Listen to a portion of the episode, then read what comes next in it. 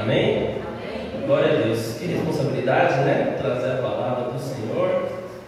É, eu queria que você já fosse abrindo a sua Bíblia aí, no segundo livro dos Reis e no capítulo 5. Segundo livro dos Reis, capítulo 5. Amém? Quantos creem que a palavra de Deus é a verdade? Aleluia, aleluia. É, não sei quantos vão lembrar, algumas semanas atrás foi ministrado aqui a respeito da cura de Naaman. Quantos lembram? Amém? É, enquanto o pastor Jonas ministrava essa palavra, eu continuei ali lendo e, e eu, eu, fixei a atenção no, no servo de Eliseu, que era o nome dele é Geazi, ou Geazi, como queira. É, essa, a história do, do servo, né? O servo de Eliseu, não sei quantos acompanham a história de Israel, mas geralmente era assim, né? O Moisés tinha um servo, que era Josué. E Josué tinha um servo, e, e assim por diante. Elias tinha um servo, e o servo de Elias era Eliseu. E o servo de Eliseu era Elias. Ou desculpa, o servo de Eliseu era Geasa, que é sobre quem nós vamos falar nessa noite. Eu queria que você lesse aí a partir do versículo 20. Diz assim: Gease, moço de Eliseu, homem de Deus, disse consigo: Eis que meu senhor impediu a este Ciro Namã que de sua mão lhe desse alguma coisa do que trazia. Porém, tão certo como vive o Senhor, hei de correr atrás dele e receber e receberei dele alguma coisa. Então foi Gease em alcance de Namã. Namã, vendo que corria atrás dele, saltou do carro a encontrá-lo e perguntou: Pai, tudo bem? Ele respondeu: Tudo vai bem. Meu senhor mandou dizer: Eis que agora mesmo vieram a mim dois jovens dentre os discípulos dos profetas da região montanhosa de Efraim Dá-lhes, pois, um talento de prata e duas vestes festivas. Disse Naamã, ser servido de tomar dois talentos. Instou com ele, ou seja, insistiu com ele, e amarrou os dois talentos de prata, e os dois sacos, e as duas vestes festivas. Pô-los sobre dois dos seus moços, os quais levaram adiante dele. Tendo chegado ao outeiro, tomou-os das mãos e os depositou na casa. Despediu aqueles homens que se foram. Ele, porém, ele aqui é o servo, ele, porém, entrou e se pôs diante do seu senhor, que lhe perguntou. Eliseu perguntou para Gease: Porventura, de onde vem Gease? E respondeu Gease: Teu servo não foi a parte alguma. Porém, ele lhe disse: Porventura, não fui contigo em espírito quando aquele homem voltou no seu carro a encontrar-te? Era isso ocasião para tomares prata e tomares vestes, olivais e vinhas, ovelhas e bois, servos e servas? Portanto, a lepra de Naamã se pegará a ti e a tua descendência para sempre. Então saiu de diante dele, leproso, branco como a neve. Amém? Feche teus olhos, Pai, em nome de Jesus, eu te agradeço pela tua palavra, te agradeço porque o Senhor tem trazido a revelação da tua vontade para nós, ó Deus. Eu te peço, Jesus, que o Senhor nos conduza a compreender o teu propósito, para que nós venhamos viver em conformidade com a tua palavra, meu Deus. Abre os nossos corações e a nossa mente nessa hora, em nome de Jesus. Amém? Queridos, como eu falei, é, essa história aí do capítulo 5 é mais né, conhecida pela cura do oficial na mão. Só que é, nos bastidores disso tinha um servo, né? Tinha um, como eu posso dizer, um obreiro, um diácono, um irmãozinho lá que deveria estar louvando a Deus e engrandecendo a Deus por tudo que estava sendo, né? Tudo estava acontecendo, ou seja, ele viu, ele viu o Naaman chegar para o seu, seu, né, o seu senhor doente, com a, com a doença de pele, que era lepra, e viu que pela palavra de Deus, através da boca de Eliseu, né, aquele homem se banhou no rio e foi curado. Com certeza o Geazi já havia tomado banho naquele rio e sabia que não tinha nada demais naquele rio. Né? Não era o rio que curava. Quem curou o Naamã foi Deus. E a prova de que foi Deus é que o Naamã quis dar um presente a Eliseu por essa cura. Ele ficou tão feliz de ter sido curado que ele quis dar um presente para Eliseu. Mas Eliseu, com a sua atitude, ele nos ensina algo: que a obra de Deus não precisa de presentes. Eliseu falou: é, eu, eu, eu digo que diante de Deus, cuja presença anda, eu não vou aceitar o seu presente.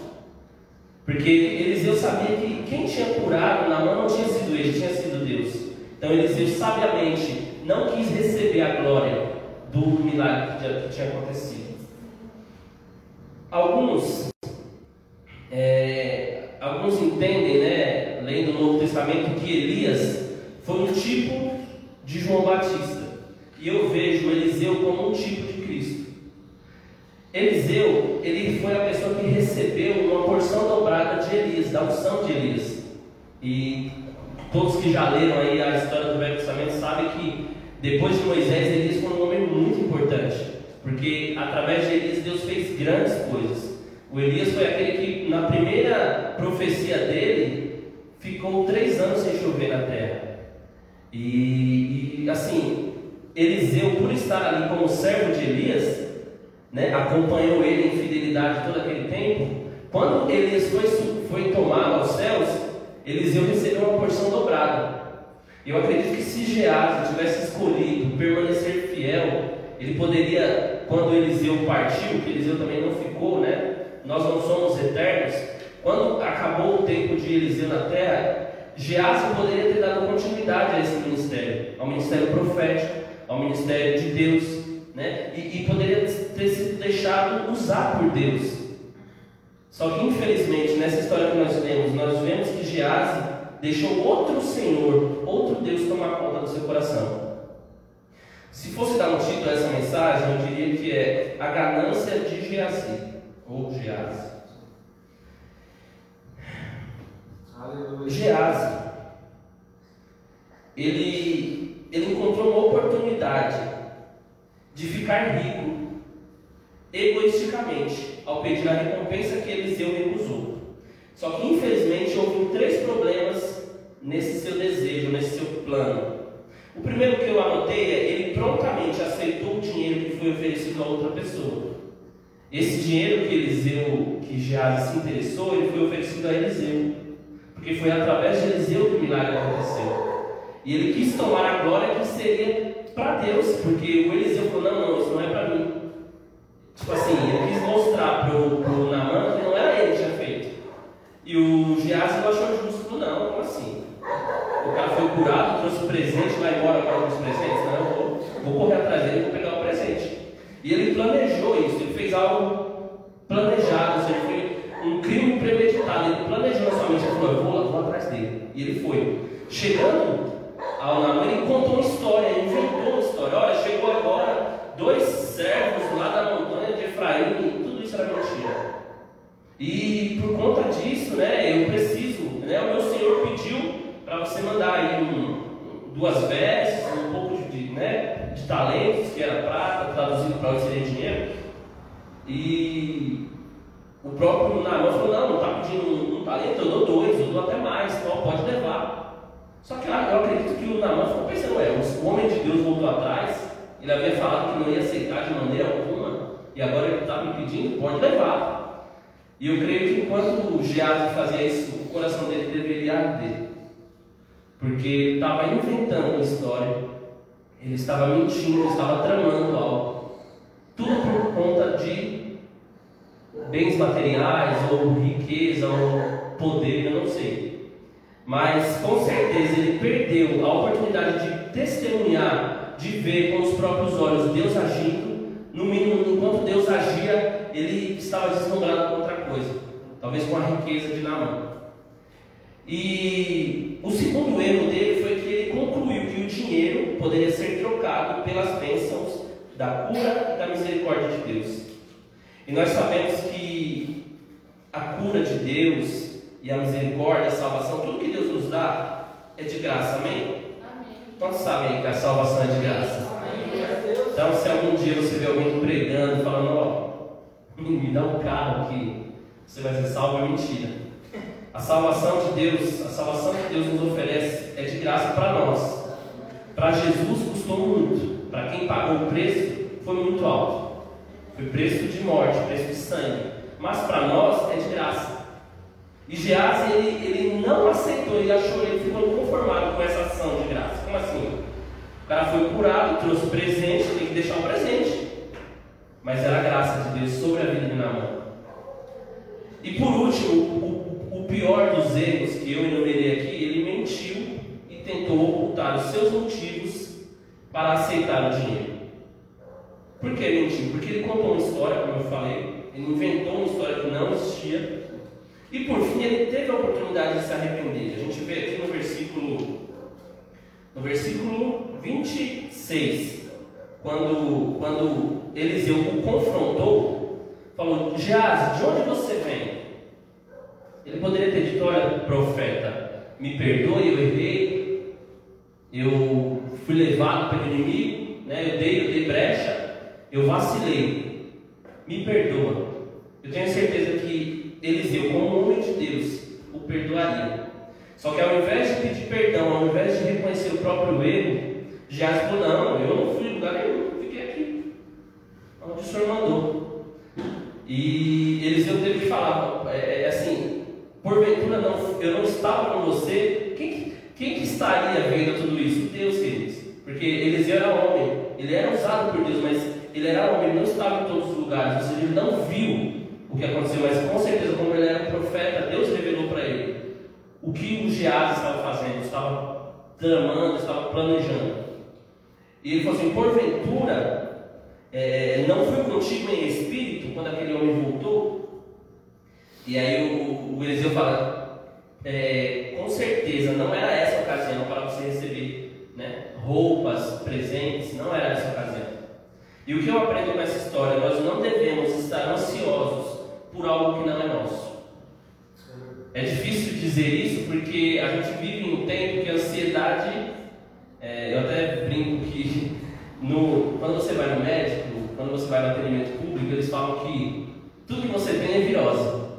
E hoje, quando você vai no médico particular, tudo é ansiedade. Então, ah, eu estou com a na cabeça, deve ser ansiedade. Eu estou com a coceira no, ansiedade.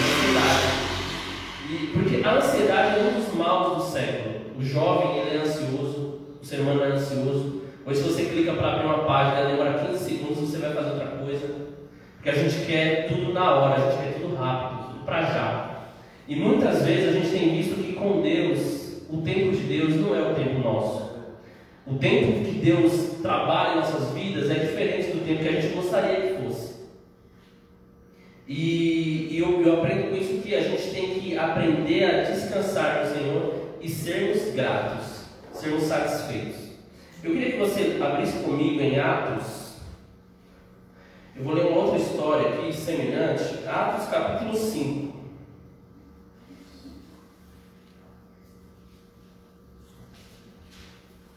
Atos capítulo 5. Aqui é o Atos narra o início da igreja, da igreja primitiva, onde todos tinham tudo em comum, todos estavam felizes, a palavra de Deus estava sendo pregada em todos os lugares. E em Atos capítulo 5 surge a história de Ananias e Safira. Diz assim: Havia, porém, um homem chamado Ananias que, com sua esposa Safira, vendeu uma propriedade. Levou apenas parte do dinheiro aos apóstolos, mas com a aprovação da esposa,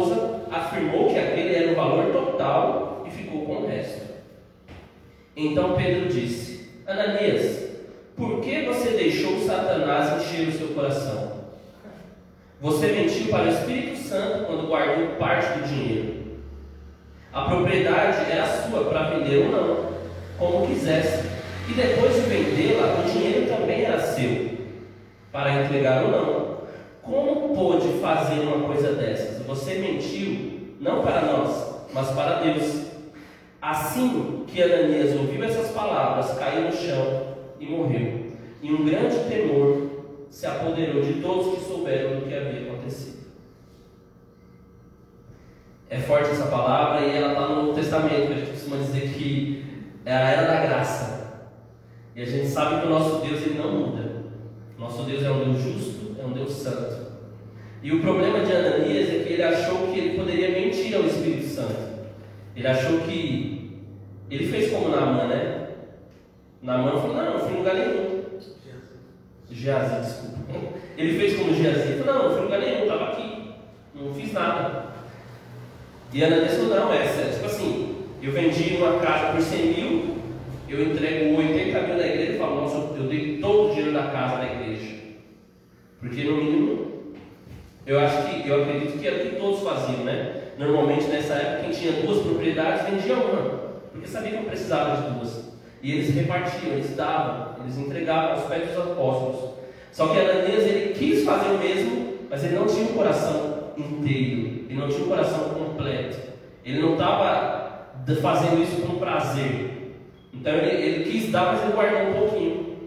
É como se de repente você tem que ajudar alguém e fala, pô, eu tenho 10 reais aqui, mas se eu der os 10 reais que essa pessoa está pedindo, eu vou ficar sem nada.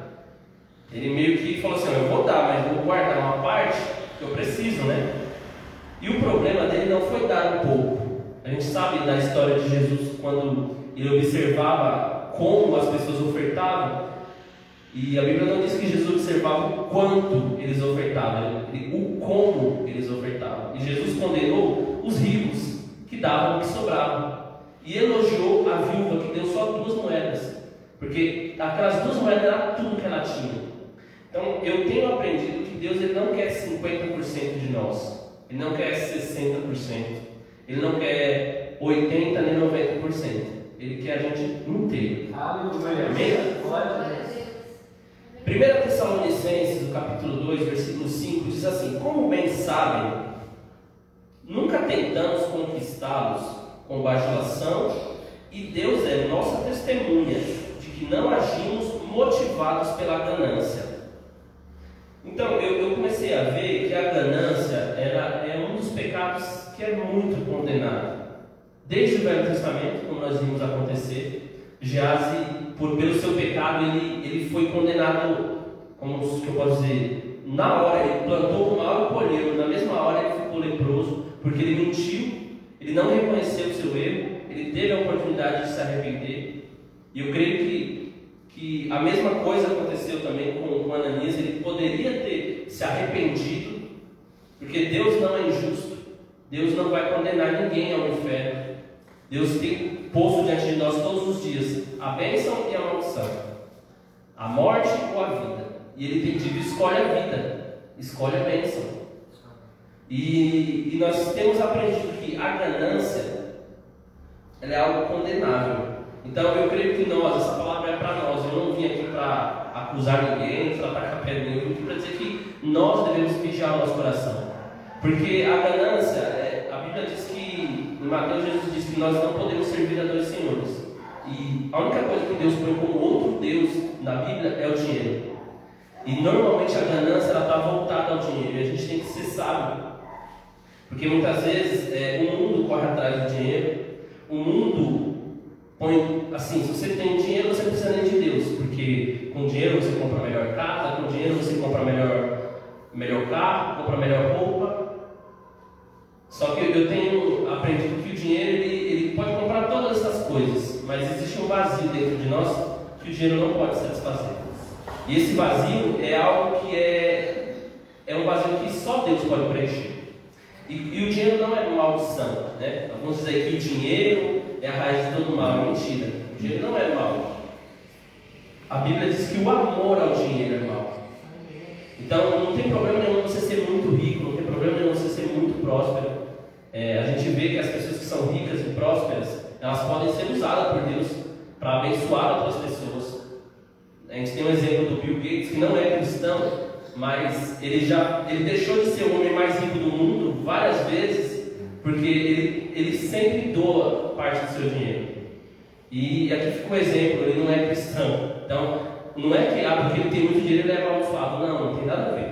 O problema do dinheiro é quando o dinheiro nos tem, como se nós fôssemos escravos do dinheiro. O dinheiro é um bom escravo, ele é um péssimo patrão. Né? Então, quando o dinheiro está no nosso bolso e a gente, o nosso coração não está aqui, não tem problema nenhum. Eu queria também falar do exemplo de Abraão. Eu não, eu, é, essa história está narrada lá em Gênesis 14. 14, mas eu vou só contar para vocês, para não perder tempo. Abraão, ele foi, ele se juntou com outros reis para enfrentar uma guerra. Nessa guerra eram cinco reis contra quatro reis. E Abraão era o que estava em menor número. Abraão ele foi para a guerra apenas com servos, os escravos nascidos em casa. E Deus já tinha um pacto com Abraão. Né? Deus já tinha uma promessa com Abraão. E, e pela graça de Deus, Abraão foi vitorioso nessa batalha. Ele conseguiu resgatar tudo que tinha sido roubado, saqueado. E um dos reis que estava do lado dele era o rei de Sodoma. E o rei de Sodoma ele quis abençoar Abraão. Ele falou: eu só quero as pessoas. Tudo que foi resgatado da, da batalha, você pode ficar. Tudo, toda a riqueza. Abraão falou: Não. Eu, eu vou ler só o versículo 21, do 21 ao 23, de Gênesis 14, que diz assim: Ó, o rei de Sodoma disse a Abraão: Devolva-me apenas as pessoas que foram capturadas. Fique com os bens que você recuperou. Abraão respondeu ao rei de Sodoma: Juro solenemente diante do Senhor, Deus Altíssimo, Criador dos céus e da terra, que não ficarei com coisa alguma do que é seu, nem sequer um fio ou uma correia de sandália. Do contrário, você poderia dizer: Fui eu quem enriqueci Abraão. Amém? Então, a gente sabe que Abraão foi um homem muito rico. E não tinha problema nenhum você ser rico. Né? Como eu falei, Abraão foi muito rico. Mas Abraão tinha um pacto com Deus e ele sabia que a sua riqueza viria de Deus. Ele não precisaria pegar o que não era dele, ele não precisaria passar a perna em alguém. A gente sabe que Deus, ele viu isso em Abraão. Então Deus tinha o coração de Abraão. E é isso que a gente precisa entender hoje. Deus precisa ter o nosso coração. Amém? Abraão tinha um pacto com Deus e nós também temos um pacto com Deus quando nós aceitamos a Jesus. Quando nós é, entregamos o nosso coração para Deus. E a gente sabe que tudo que é ligado na terra é ligado no céu. Agora eu queria na, é, falar para vocês uma história que vai narrar o perigo de tomar a glória que é de Deus para si. Isso está lá em Atos, no capítulo 12. Atos capítulo 12, a gente vai ler o versículo 21 até o 23. Diz assim: No dia marcado, Herodes, vestindo suas trajes reais, sentou-se em seu trono e fez um discurso para eles. O povo o ovacionava, dizendo: É a voz de um Deus e não de homem. No mesmo instante, um anjo do Senhor feriu Herodes com uma enfermidade, pois ele, pois ele não ofereceu a glória a Deus. Ele foi comido por vermes e morreu. Então a gente vê que é um problema quando a gente tenta tomar para nós a glória que é de Deus. Amém? Nosso Deus é um Deus santo, é um Deus justo. Só que a gente tem aprendido que a glória que é dele a gente não deve tomar para nós. Muitas vezes quando você faz boas ações, por exemplo, se você ajuda alguém, se você dá uma cesta básica para alguém, se você fala de Jesus para alguém, você acha que você é muito bom. E a gente sabe que se não fosse Deus em nossas vidas, nós estaríamos do outro lado, precisando que alguém viesse falar para nós, precisando que alguém nos ajudasse. Então Deus, ele, ele é misericordioso e quando nós somos usados para fazer a obra dele, a gente tem que dar toda a honra toda a glória ao nome dele. Provérbios capítulo 28, versículos 25 diz assim: ó, A ganância provoca brigas, a confiança no Senhor conduz à prosperidade. Então, como eu disse, é, a ganância, que é algo condenável, ela só provoca, ela só gera brigas. Porque na maioria das vezes a ganância ela vai fazer você ficar com, como diz aí fora, sangue nos olhos, eu quero ganhar, eu quero, eu quero, eu quero. E às vezes você acha que só você pode. E é nisso que a gente pode se perder. E acabar entrando em brigas, talvez no seu local de trabalho, na sua faculdade, talvez na igreja. A gente sabe que Paulo dizia que mesmo na igreja daquela época havia pessoas que pregavam a Cristo por ganância, por inveja. Então, mesmo na igreja, a gente tem que estar com os olhos atentos a nunca dar espaço à ganância. Eu fui procurar no Google né, o, significado de ganância para o mundo aí, ganância, é, diz o dicionário popular, que é um sentimento humano que se caracteriza pela vontade de possuir tudo que se admira para si próprio e a vontade exagerada de possuir qualquer coisa. É um desejo excessivo direcionado principalmente à riqueza material que nos dias de hoje é o dinheiro. Então a gente viu que Geás foi castigado, como ele desejou o dinheiro de Namã, ele acabou colhendo a enfermidade também. E o que a pergunta que ficou para mim foi que proveito teve Geás? Ele ficou com os presentes, ficou com as vestes, escondeu tudo em casa, mas no mesmo instante ele ficou leproso, ele perdeu a sua saúde, perdeu seu emprego como servo, como, como né, um segundo ali depois de Eliseu, perdeu sua honra, os seus descendentes acabaram colhendo também essa, essa, essa praga, né, essa maldição. E, e nós sabemos que muitas vezes Deus nos levanta para ser bênção na nossa família. Deus nos levanta para ser um referencial na nossa família. Às vezes você, só você é cristão na sua casa, e a gente sabe que isso é, é, uma, é, um, é um motivo de, de alegria, porque já tem você. Então Deus já tem alguém para ele trabalhar através de você e alcançar os outros. Aleluia. E a gente tem que ser sábio e não permitir que essas pequenas coisas do dia a dia nos consumam. Marcos 8, versículo 36 diz assim: Pois que aproveitaria ao homem ganhar todo o mundo e perder a sua alma? E finalizando, eu queria ler os versículos que Paulo disse a Timóteo, que está lá em 1 Timóteo capítulo 6.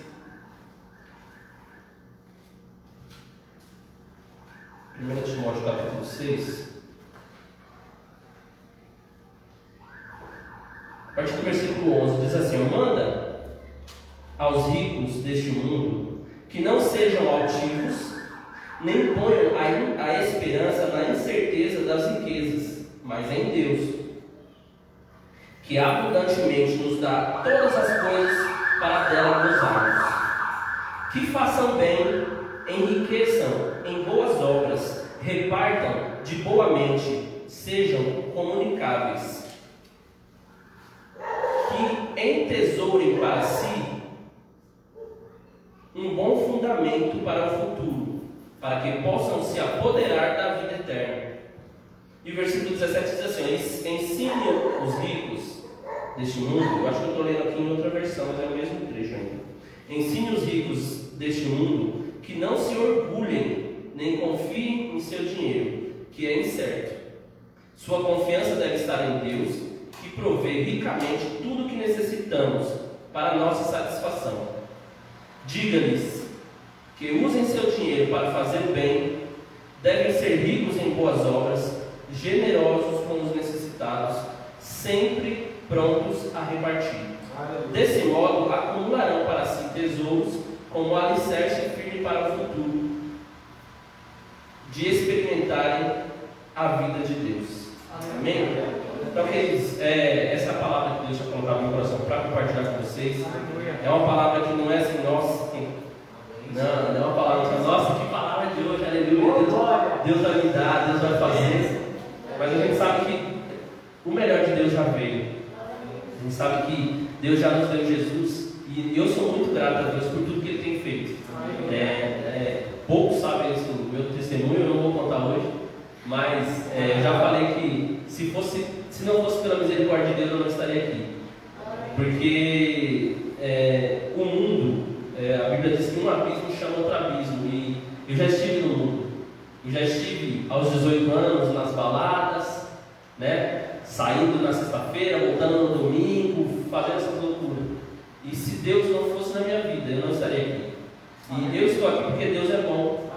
E Deus ele tem cuidado dos mínimos detalhes, né?